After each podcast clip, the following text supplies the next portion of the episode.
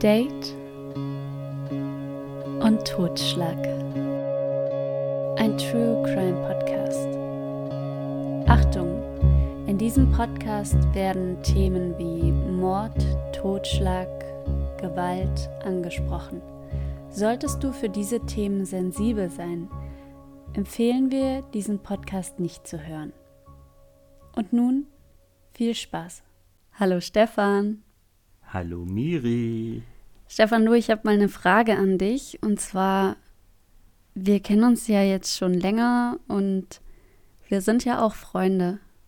Und ich weiß, dass wir beide verdammt gern Kreuzfahrten machen und auch machen würden. Es ist so lange her, seit wir das letzte Mal auf einem Schiff waren. Also, was hältst du davon, wenn wir gemeinsam eine Kreuzfahrt machen? Miri, du sprichst mir aus der Seele. Diese Frage wollte ich dir auch stellen. Und wollen wir dabei gleichzeitig noch einen Podcast aufnehmen? Ja, nur was, was mir ganz unangenehm ist zu sagen. Ich habe da gerade ein Problem mit meiner Kreditkarte. also, könntest du die Rechnung übernehmen? Also, ob ich nun für mich alleine 180 Prozent bezahle oder alleine 200 Prozent bezahle, das ist dann auch nicht mehr so schlimm, Miri. Okay, sehr gut. Dann haben wir das mal abgesprochen. Moment, Moment, Moment. Da sind natürlich auch ähm, noch ein paar Bedingungen geknüpft. Und zwar wirst du dann meine persönliche Trainerin sein. Damit kann ich leben. Ich bin gespannt, ob du nach dem Fall auch noch Ja sagst. Oh, jetzt habe ich Angst.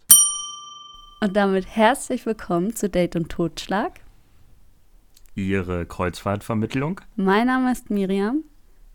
Ich bin Captain Stefan. Hallo. Und heute geht es um toxische Freundschaften. Wenn dich das triggert, dann überspring den Podcast oder schalte einfach auf die letzten fünf Minuten. Da wird es wieder lustig. Manchmal lachen wir hier. Ah, und jetzt habe ich meinen Einsatz verpasst. Manchmal reden wir auch Bullshit. Das ist ja auch der Podcast Date und Totschlag. Wir reden über unser Datingleben. Wir sind allgemein zwei lustige Personen.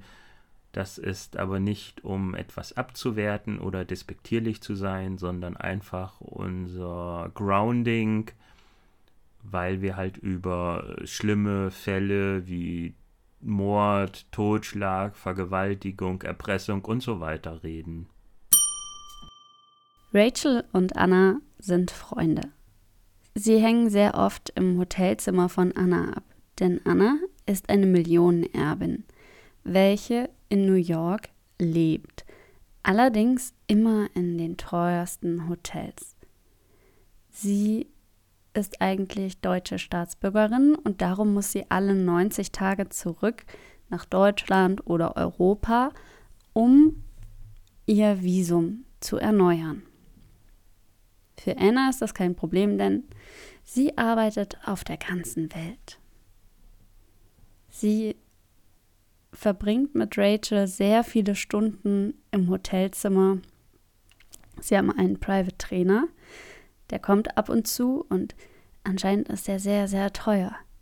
Rachel ist es manchmal unangenehm, Anna ihre Zeit mit dem Private Trainer zu nehmen, doch Anna sagt, das ist kein Problem. Mit dir macht es viel mehr Spaß und ob ich für mich alleine zahle oder uns beide, das macht nichts. Sie bestellen sich Essen auf das Hotelzimmer, bestellen sich manchmal auch Kleider zum Anprobieren auf das Hotelzimmer und alles in allem ist das ein ziemlich ferner Lifestyle von unserem, nicht wahr, Stefan? Naja, wenn ich dran denke, dass ich mir gestern bei Zalando was bestellt habe und gestern Abend auch äh, Lieferando bemüht habe, dann, hm. naja, ich wohne zumindest nicht in einem Hotelzimmer. Rachel war Bildredakteurin bei Vanity Fair und sie hat Anna kennengelernt auf verschiedenen Partys. Auf den Partys, da kennt jeder Anna. Es gibt verschiedene Gerüchte, wie sie denn zur Millionenerbin wurde. Solarenergie oder hat da irgendjemand was erfunden in ihrer Familie? Sind das Öloligarchen? Keiner weiß so genau Bescheid. Und Fragen, das tut auch keiner. Anna selbst sagt einfach nur, Geld bedeutet ihr nichts. Sie gibt es aus und wenn sie im Hotel mal eine Frage hat, zum Beispiel wo es das beste Essen gibt, dann bedankt sie sich und legt der Rezeptionistin eine 100-Dollar-Note auf den Tresen.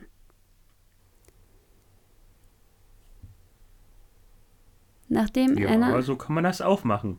Da kann sich keiner beschweren über das wenige Trinkgeld. Davon habe ich auch immer auf dem Schiff geträumt. Dass jemand vorbeikommt und mir 100 Euro Trinkgeld gibt. Ja, hätte ich da, Miri, hätte ich das gewusst, ne, da hätte ich nicht nur jeden Tag mit der Kaffeetasse in der Hand euch beim Arbeiten zugucken sehen, sondern ähm, hätte vielleicht auch noch neben mich mit Max über Fabi lustig zu machen und über die Delfine, die er gesehen hat, ähm, hätte ich bestimmt auch noch was springen lassen. Aber so, ja, tut mir leid. Nächstes Mal. Anna hat in das Hotel eingecheckt und das kennst du vielleicht, bevor du eine Reise antrittst, bevor du in ein Hotel kommst, musst du ja eigentlich deine Kreditkartendaten hinterlassen, manchmal auch so eine Art mhm. Kaution hinterlegen. Ja. Wir kommen später noch darauf zurück. Auf jeden Fall ist es so, Anna und Rachel, die kennen sich nun schon eine Weile, haben mehrere Nächte und Tage auf dem Hotelzimmer verbracht und eines Tages ist es wieder soweit. Anna muss ihr Visum erneuern. Und darum schlägt sie Rachel vor, warum machen wir nicht einen All Expenses Paid Urlaub in Marokko? Was heißt das? All Expenses Paid Urlaub bedeutet, Anna lädt Rachel ein und übernimmt alle aufkommenden Kosten für sie. Mhm. Doch nicht nur für sie, nein, die Privattrainerin soll auf jeden Fall auch mit. Und natürlich ein Fotograf, denn Anna hat vor, eine Dokumentation über sich drehen zu lassen. Und um schon mal an das Gefühl gewöhnt zu werden, dass da jemand ist, der die ganze Zeit mit der Kamera um einen herum geht, nehmen Sie den Fotografen auch noch mit. Rachel. Was kostet die Welt? Das Hotel kostet auf jeden Fall 7000 Dollar pro Nacht. Rachel, die ja als Bildredakteurin bei Vanity Fair gewöhnt ist, verschiedene Shootings zu organisieren, die merkt das gar nicht so richtig, wenn sie mal mehr als nur organisatorische Aufgaben übernehmen muss. Und in ihrem Buch My Friend Anna schreibt sie, als sie nach Marokko flogen, da schrieb ihr Anna, organisiere die Flüge. Und Rachel hat sich die Flüge ausgesucht, hat Anna die Daten weitergeleitet. Aber als dann nichts von Anna kam, hat Rachel die Flüge einfach auf ihre Kreditkarte gebucht und gedacht, naja, dann schicke ich Anna die Rechnung und die zahlt die mir zurück. Weil wer mit Anna mal essen war, zum Beispiel einen Bagel für 2000 Dollar. Der denkt sich, das kriege ich sicher zurückgezahlt. Moment mal, Moment mal, Moment mal. Ein Bagel für 2000 Dollar, ist der aus purem Gold und man braucht danach neue Zähne? Lachs, ja. Hm. Und so fliegen sie also los. Sie werden am Flughafen von einem Chauffeur abgeholt und am Hotel, da checken sie ein. Anna hinterlegt ihre Kreditkarte und sie genießen die Tage. Es kommt ein Schneider in das Zimmer von Rachel und Anna. Sie probieren verschiedene Kleider aus, lassen sich maßgeschneidert die Kleider machen. Und als sie die zahlen müssen, da ist irgendwas mit Annas Kreditkarte. Also fragt sie Rachel, ob die das kurz übernehmen könnte und Rachel, die macht das. Als sie ein paar Tage später im Hotel von ein paar Männern angesprochen werden, dass die Kreditkarte, die Anna hinterlegt hat, nicht funktioniert, da winkt Anna ab. Sie wirkt genervt und sagt, sie bringt das in Ordnung. Da muss irgendwas mit ihrer Bank sein, weil sie hat ihrer Bank nicht mitgeteilt, dass sie sich gerade außerhalb der EU aufhält. Nach und Eine sehr fadenscheinige Begründung. nach und nach, da wird das Hotelpersonal immer unfreundlicher. Und eines Morgens, als Rachel aufsteht, da stehen ein paar Männer vor der Zimmertür und wollen mit Anna reden. Anna schläft noch und sagt, gleich wacht sie auf. Rachel ist sehr nervös und dann fragen die Männer vor der Türe, als Anna mal schlaftrunken rausgeschlürft kommt, was denn nun mit der Kreditkarte ist. Anna ist ganz ruhig und meint, das seien Probleme mit der Kreditkarte, die werden behoben, aber das Hotelpersonal, das lässt nicht locker. Denn die Privattrainerin hat kurzfristig Magen-Darm bekommen und muss darum schon früher nach Hause fliegen. Ja, ich weiß, komischer Grund, ne? Aber ja, Mhm. das kam dem Hotelpersonal auch komisch vor und darum wollten die wohl jetzt die Sicherheit nicht, dass die einfach so wegfliegen. Ja, die Zeche prellen quasi, ne? Das Hotelpersonal fragt dann Rachel, ob sie nicht einfach ihre Kreditkarte hinterlegen könnte, bis das mit Annas Kreditkarte geklärt ist. Rachel, die ja Bildredakteurin bei Vanity Fair war, die hatte auf ihrer Karte gerade mal 300 Dollar. Und sie hatte natürlich auch eine Kreditkarte dabei. Und die soll nun belastet werden. Mit wie viel Geld, das weiß Rachel noch nicht. Und mit ihrer eigenen Karte geht das auch noch nicht so richtig. Darum Mhm. nimmt sie einfach die Kreditkarte, die sie von der Arbeit aus für die Arbeit hat. Da funktioniert das und als ihre Kreditkartenfirma, ihre Bank dann anruft und fragt, ob die Belastung von 62.000 Dollar denn wirklich von ihr ist, da kriegt Rachel erstmal eine Heart Attack. Ja, aber sowas von scheiß die Wand an. Das Ganze ist viel, viel mehr, wie sie in mehreren Jahren denn zusammenbekommen könnte. Und Anna, die sagt, sei still, ich zahle das zurück, sobald wir in New York sind. Wie cool. Doch als sie zurück in New York sind und Rachel immer wieder fragt, hey, könntest du mir das Geld überweisen?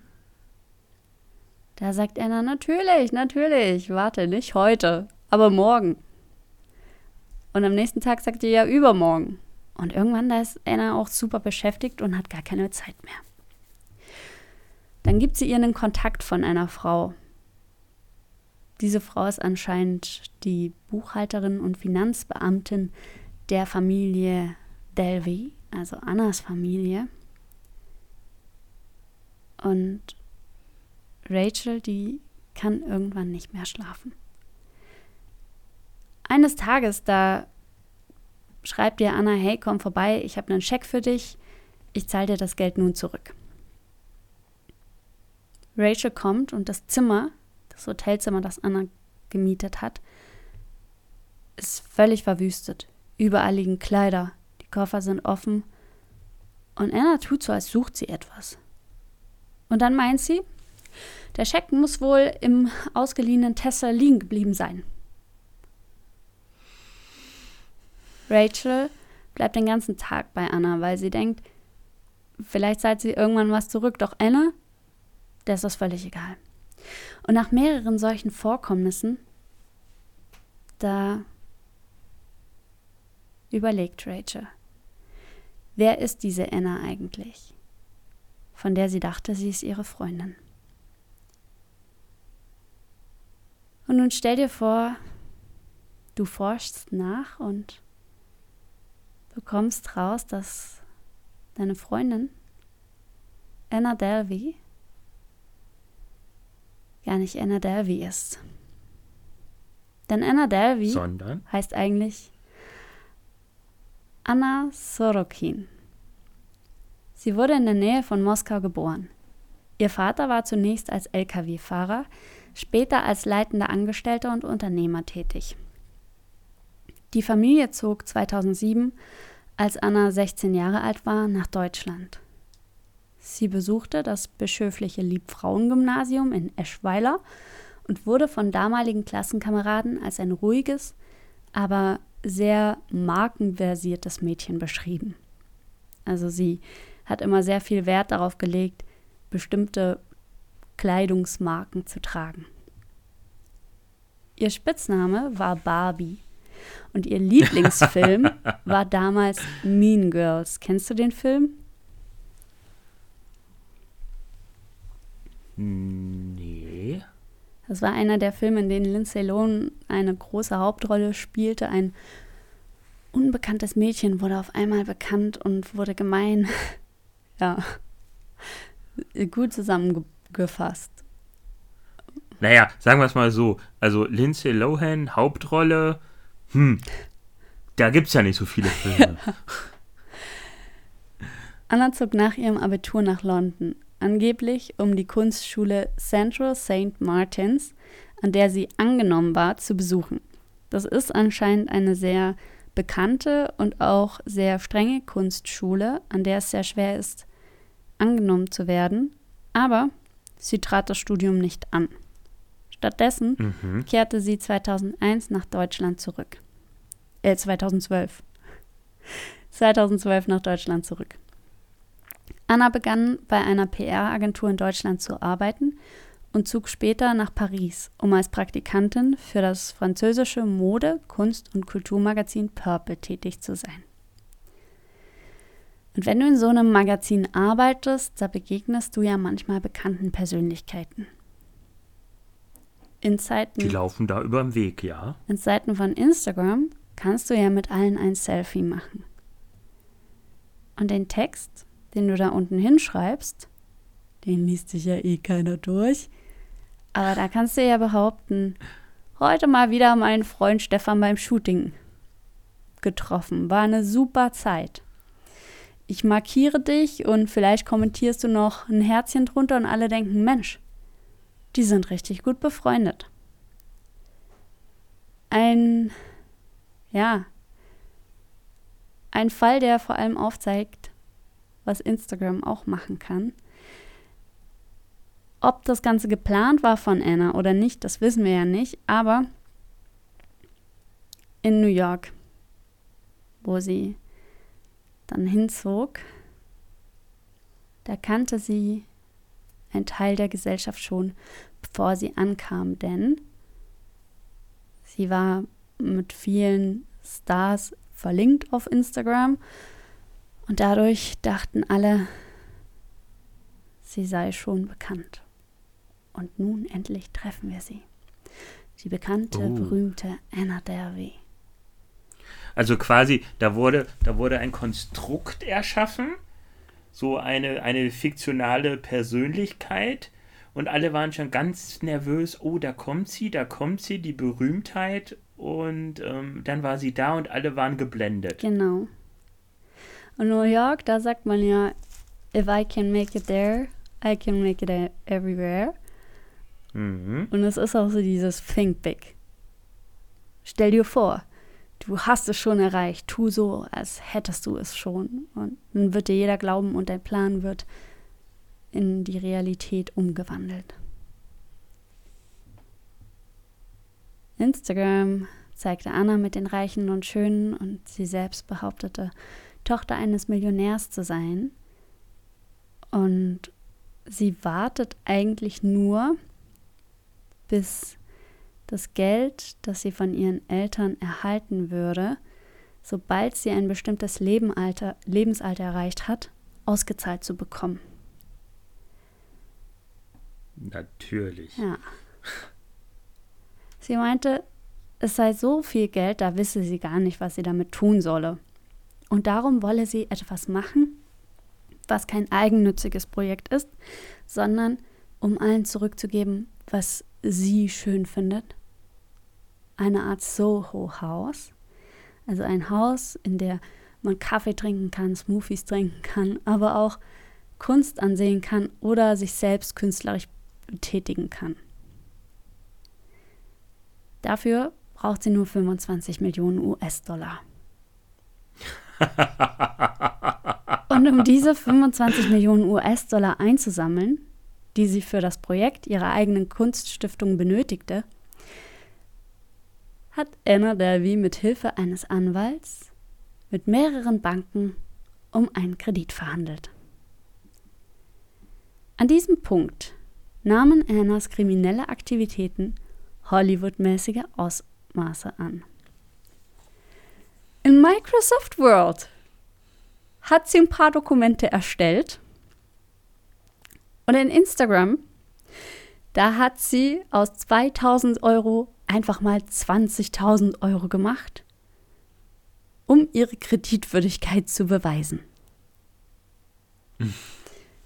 Sie soll Beträge von 10.000 Euro von einer Bank erhalten, um einer anderen Investmentfirma als, sich, als Sicherheit diese zu überweisen. Jetzt stell dir mal vor, du willst einen Kredit bei der Bank. Da zeige ich denen auch immer mein Handy.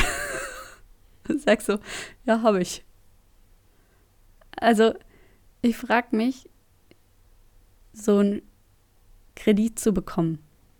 Mhm. Über einen bestimmten Betrag.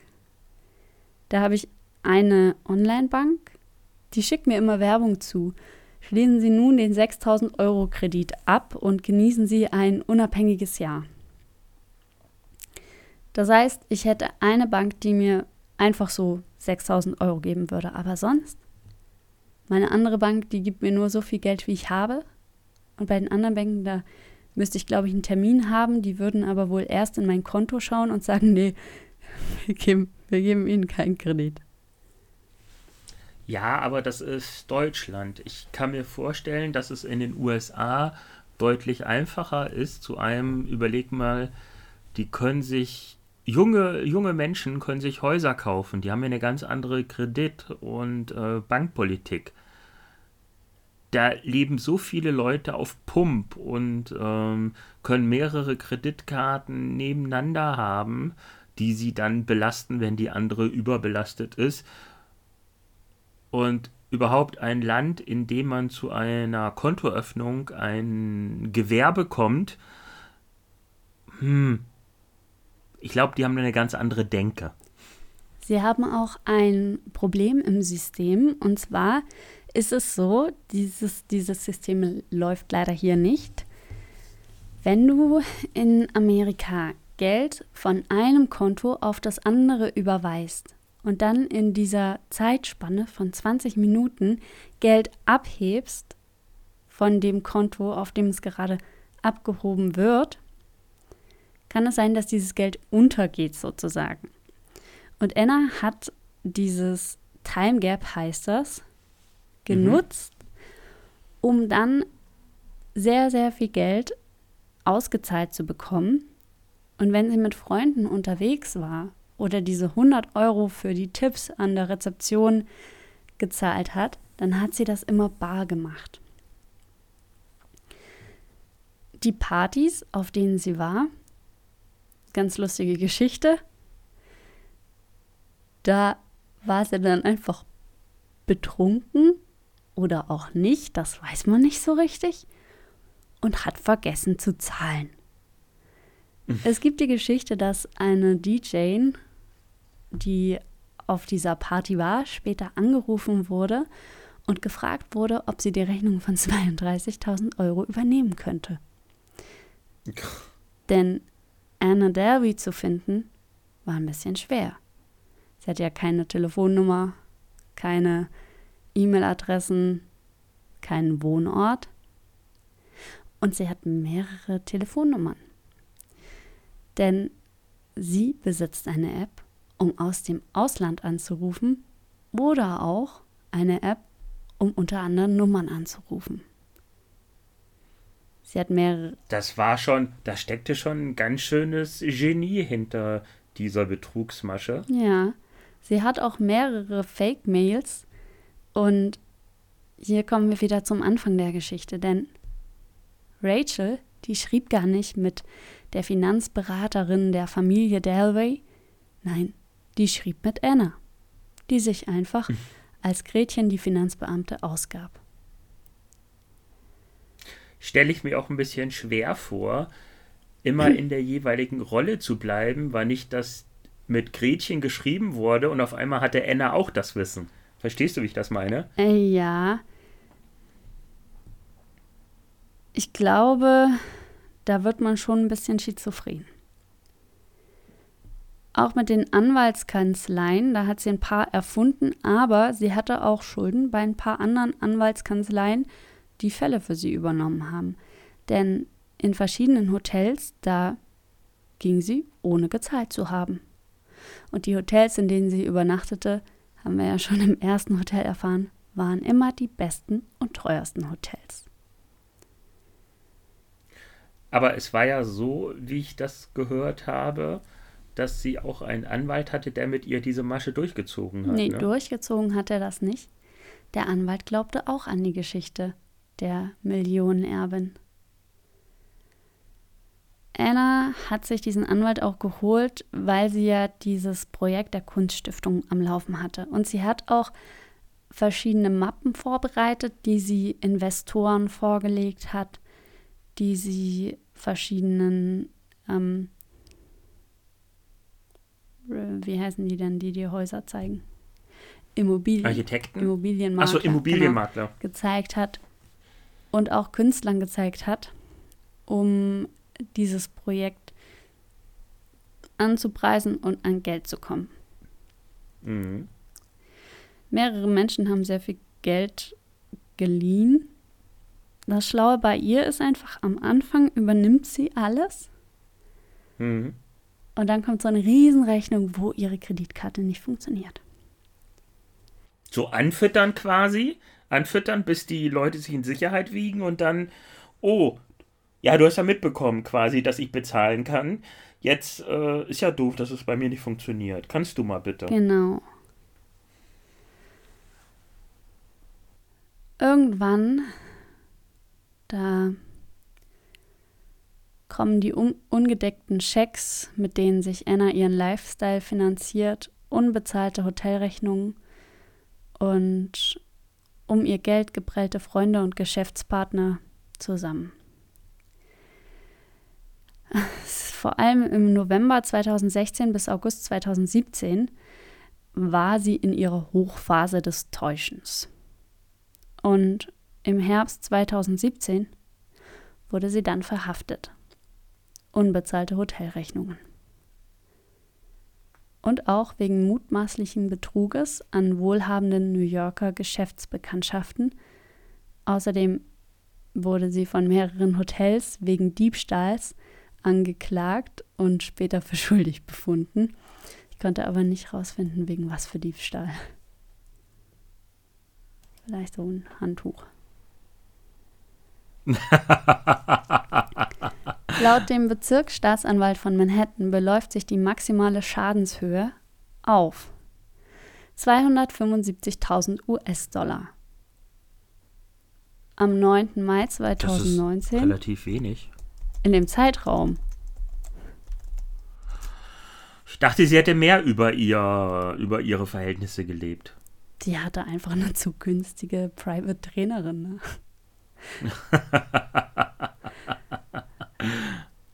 Am 9. Mai 2019 wurde das Strafmaß von vier bis zwölf Jahren Haft bekannt gegeben.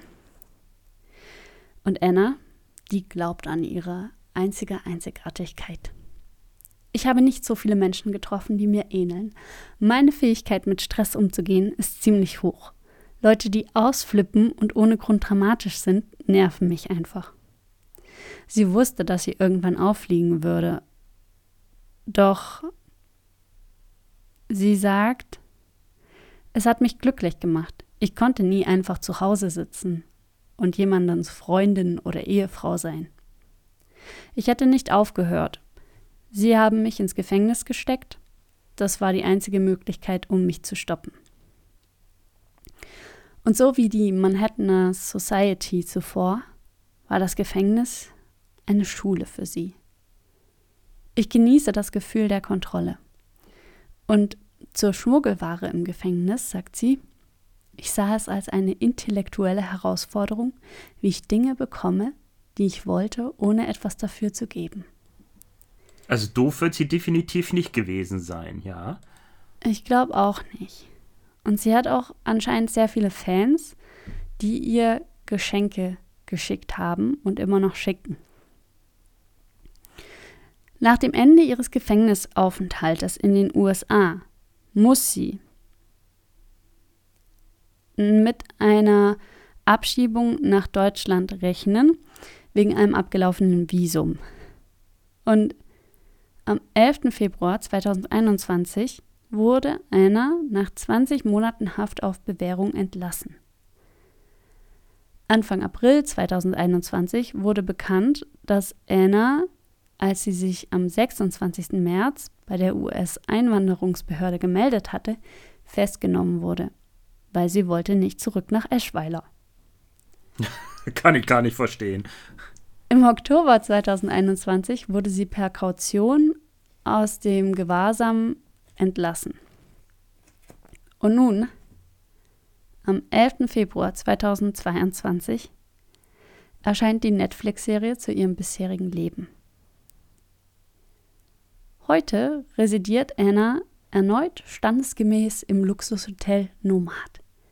Die Rechnungen gehen immer an ihren Anwalt, der sie mit dem Netflix-Geld bezahlt, das sie für die Serie Inventing Anna erhalten hatte. Aber so viel Geld kann sie doch nicht bekommen haben, dass sie dauerhaft diesen Standard weiterlebt, oder? Ich denke auch, irgendwie muss doch das Geld an Rachel zurückgehen, aber Anna selbst sagt, wenn Rachel ihr Geld will, dann weiß sie, wo sie mich findet. Aber Rachel war ja schon öfter bei ihr, ne? Und hat das Geld nie bekommen, bis heute nicht. Also ich weiß auch nicht, wie das da läuft, aber ihr Anwalt selbst sagt, Anna wird immer wieder versuchen, Menschen zu manipulieren. Leute wie sie können einfach nicht anders. Aber gut, Und dass Anna es der eigene Anwalt sagt. Anna selbst sagt, es sei ihr nie um Geld gegangen. Ich war machthungrig. Sie wollte berühmt werden, aber nicht wegen eines Sexskandals. Ich wollte Aufmerksamkeit, aber für die richtige Sache, sagt sie. Andere zu manipulieren, zu betrügen und zu belügen, ja, stimmt, das ist deutlich besser als ein Sexskandal. Das ist schon.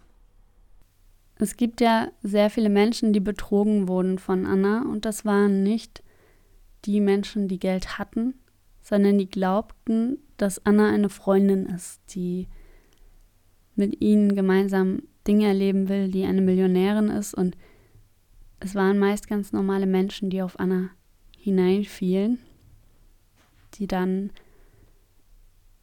Depressionen, Schlafstörungen, Existenzängste bekamen, so wie Rachel. Und Rachel hat in ihrem Buch My Friend Anna darüber geschrieben. Und das sollte ja unser heutiges Thema sein, Stefan, toxische Freundschaften. Mhm. Hattest du schon mal eine toxische Freundschaft? Hm. Ich weiß nicht, ob man das toxische Freundschaft als toxische, toxische Freundschaft bezeichnen kann. Ähm, ich hatte mal einen damaligen, es war mein damaliger bester Freund so zur Mittelschulzeit. Und egal, was ich gemacht habe, egal, was ich gesagt habe, das, was er gemacht hat, war immer besser, war immer toller. Dann wurden meine Sachen immer runter gespielt. Ich präsentierte ihnen damals meine, also präsentieren klingt blöd, aber ich kam dann mit meiner damaligen neuen Freundin bei ihm an und da wurde dann gleich alles auseinandergenommen und sie schlecht geredet und äh, ich sollte ihn anschauen, das mit seiner Frau und jetzt zwei Kinder Und es war irgendwie, alles, was ich gemacht habe, war nicht gut genug und er konnte es besser. Das ist schon, finde ich, ein bisschen toxisch, weil wenn man Freunde ist oder ja, wenn man befreundet ist, hat man ja schon bis es bisschen, ja, ich weiß jetzt nicht sagen, Abhängigkeitsgefühl, aber schon, man möchte ja schon mit seinen Freunden. Hm, ich, ich finde gerade nicht die richtigen Worte, Miri. Aber kennst du das? Man möchte nicht unbedingt nachstehen mit den, bei den Freunden. Ich weiß, was du, was du damit meinst. Wir wollen ja nächste Folge toxische Beziehungen durchgehen und ich kenne das nicht von Freundschaften. Also ich habe heute nochmal nachgedacht. Ich hatte, glaube ich, noch keine toxische Freundschaft. Aber ich hatte mal eine toxische Beziehung, wo es auch so war, dass alle meine Freunde schlecht gemacht wurden oder dass gesagt wurde, was, was sind das für welche, so dass ich dachte, hm, okay, der mag die nicht. Und wo ich dann gemerkt habe, dass ich mich immer mehr zurückziehe und dass das aber, glaube ich, auch von manchen Menschen diese nicht Angewohnheit ist, aber dass die einen Menschen ganz für sich besitzen wollen. Mm, ent ja, entweder das oder vielleicht auch eine gewisse Art von Narzissmus. Also quasi den anderen runtermachen, um sich besser, besser zu fühlen. Ist, ist eine Hypothese. Ja, Narzissmus ist, ist eben so ein Wort, das weiß ich gar nicht, natürlich, das passt zu toxischen Persönlichkeiten. Ähm, aber es wird heutzutage auch viel zu, viel zu oft benutzt, finde ich. Die Masche von Anna war ja sicher überlegt. Die Frage ist, hat sie das bewusst gemacht oder wurde sie so erzogen? Das können wir auch nicht rausfinden. Ähm, das wissen wir nicht. Ihre Eltern sagen, Anna hat immer nur angerufen, wenn sie Geld wollte. Ja, du hattest mir ja in du hattest mich ja in der Vorbereitung für den Podcast, hattest du ja gesagt, hör mal einen anderen Podcast, beziehungsweise eine Geschichte.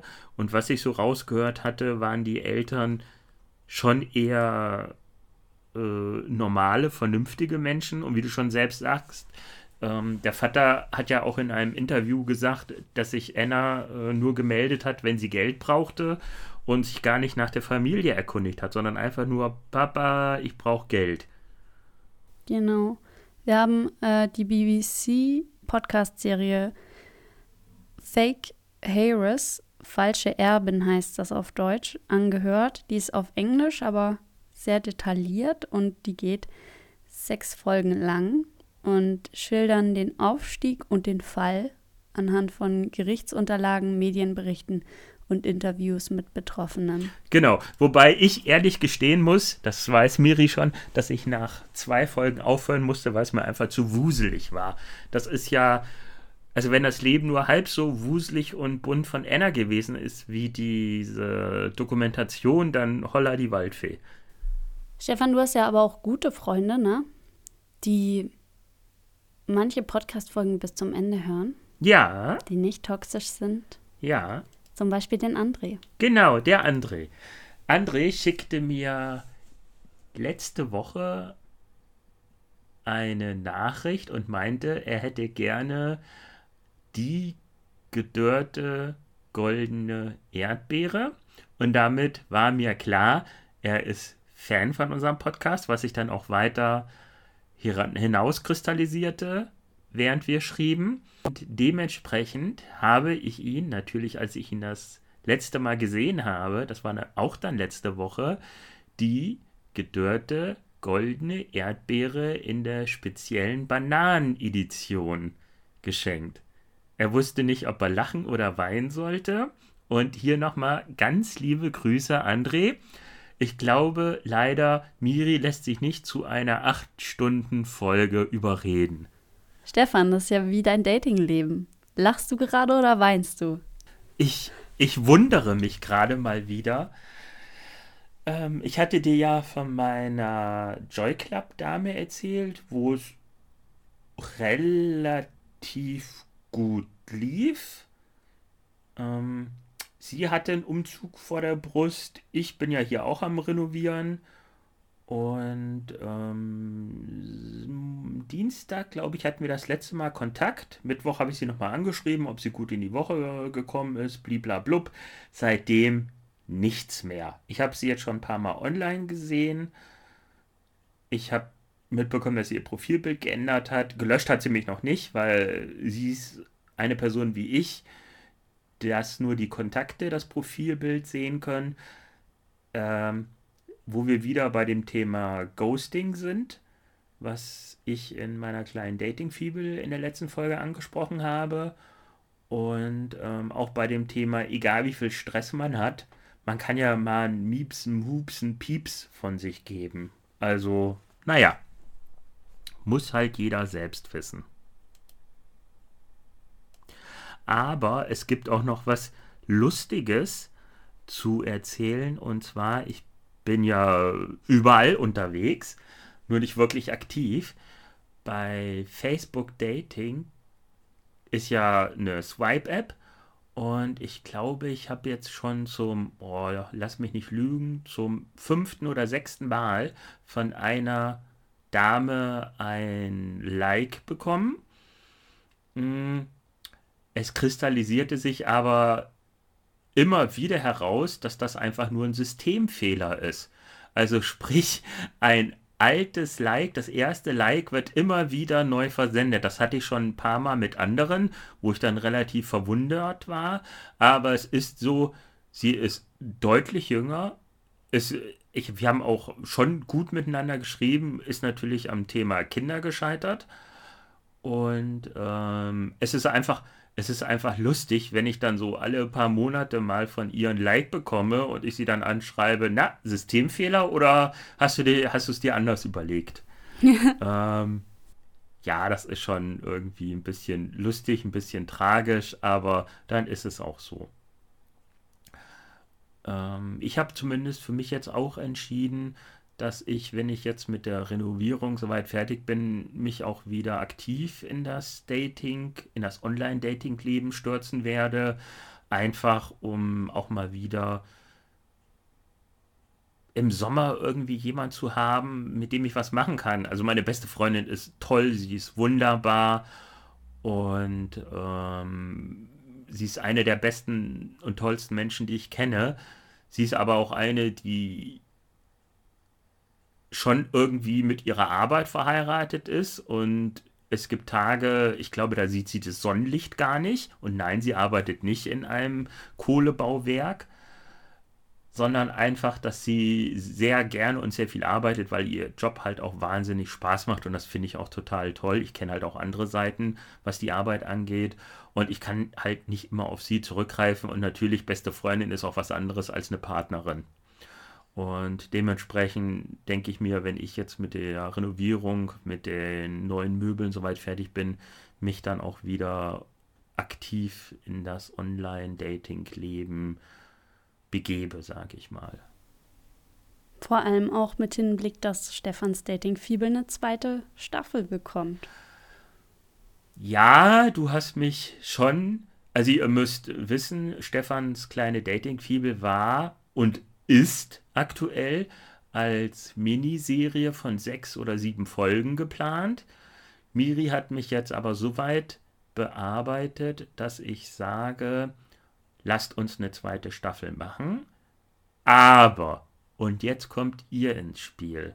Ich werde in dieser Folge quasi nur noch als Interviewer auftreten und ihr seid es, die in den Folgen die Hauptrolle spielt. Also, wenn ihr irgendjemand kennt, wenn ihr selbst irgendwas zu berichten habt, eure Erfahrungen, eure Geschichten, sei es positiv, sei es negativ, sei es zum Kopfschütteln, liebend gerne meldet euch.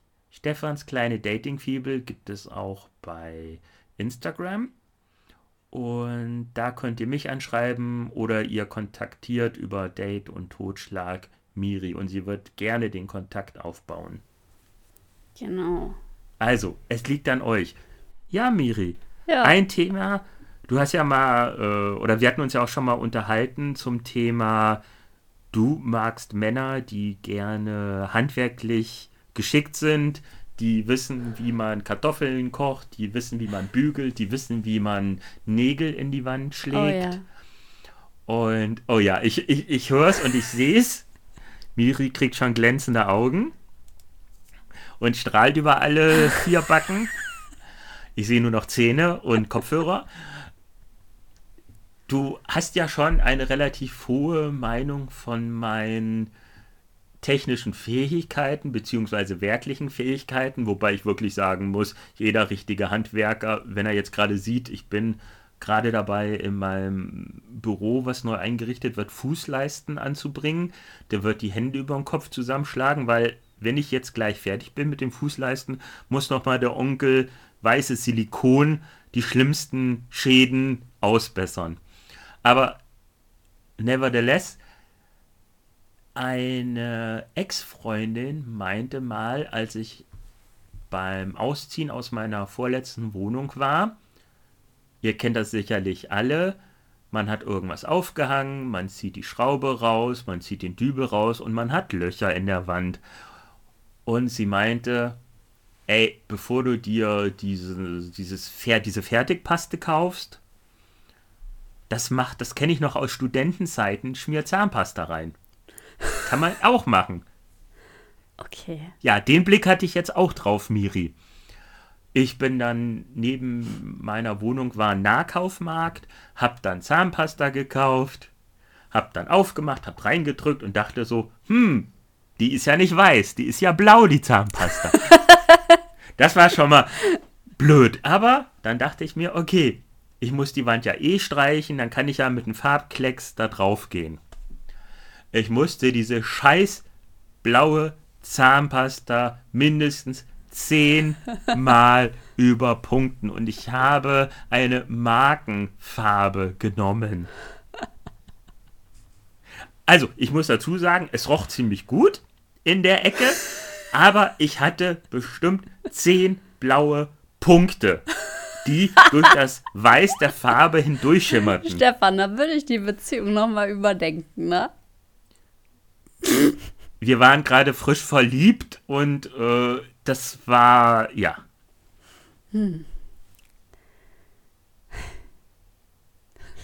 Ich find's lustig. Ja, ich find's auch, ich find's lustig, tragisch, weil gleichzeitig hatte ich wieder einen begehbaren Kleiderschrank in mein Schlafzimmer eingebaut. Also sowas kann ich machen ohne Probleme. Aber scheiß Löcher vernünftig zuzumachen. Seitdem nehme ich jetzt auch wieder nur diesen Fertigputz, den man in Löcher machen kann. Aber merken, mit weißer Zahnpasta kann man solche Bohrlöcher zumachen. Und es riecht sogar gut. Ich, ich suche gerade tatsächlich jemanden mit Bohrer und Dübel, weil ich muss Vorhangstangen anbringen. Miri, schade, dass zwischen uns 3000 Kilometer liegen, weil ich habe ja diese Woche meinen Akku-Bohrhammer bekommen. Na, dann gehe ich jetzt mal in den Baumarkt und schaue, ob irgendjemand bei den Dübeln steht, den ich ansprechen kann, ob er denn einen Bohrer hat. Pass bitte auf, dass das nicht falsch verstanden wird. Können Sie mal bei mir bohren? Dann müssten aber auch noch Dübel rein. Das ist dann unsere dritte Podcast-Idee, der Sex-Podcast. Ich werde eine Motorsäge bei mir haben, wenn ich jemand gefunden habe, der sich dazu bereit erklärt, mir Löcher in die Wand zu dübeln. Nächste Folge hört ihr mehr. Auf jeden Fall. André, tut mir leid, es sind wieder keine acht Stunden geworden. Bis zum nächsten Mal. Tschüss. Das war Date und Totschlag. Ein True Crime Podcast. Nach dem Wunsch von Stefan und Miriam. Produziert von Stefan und Miriam. Yay. Ach so, übrigens, dieser Podcast hat noch keine Folgenherausgabetermine. Darum abonniere diesen Podcast, um keine Folge zu verpassen.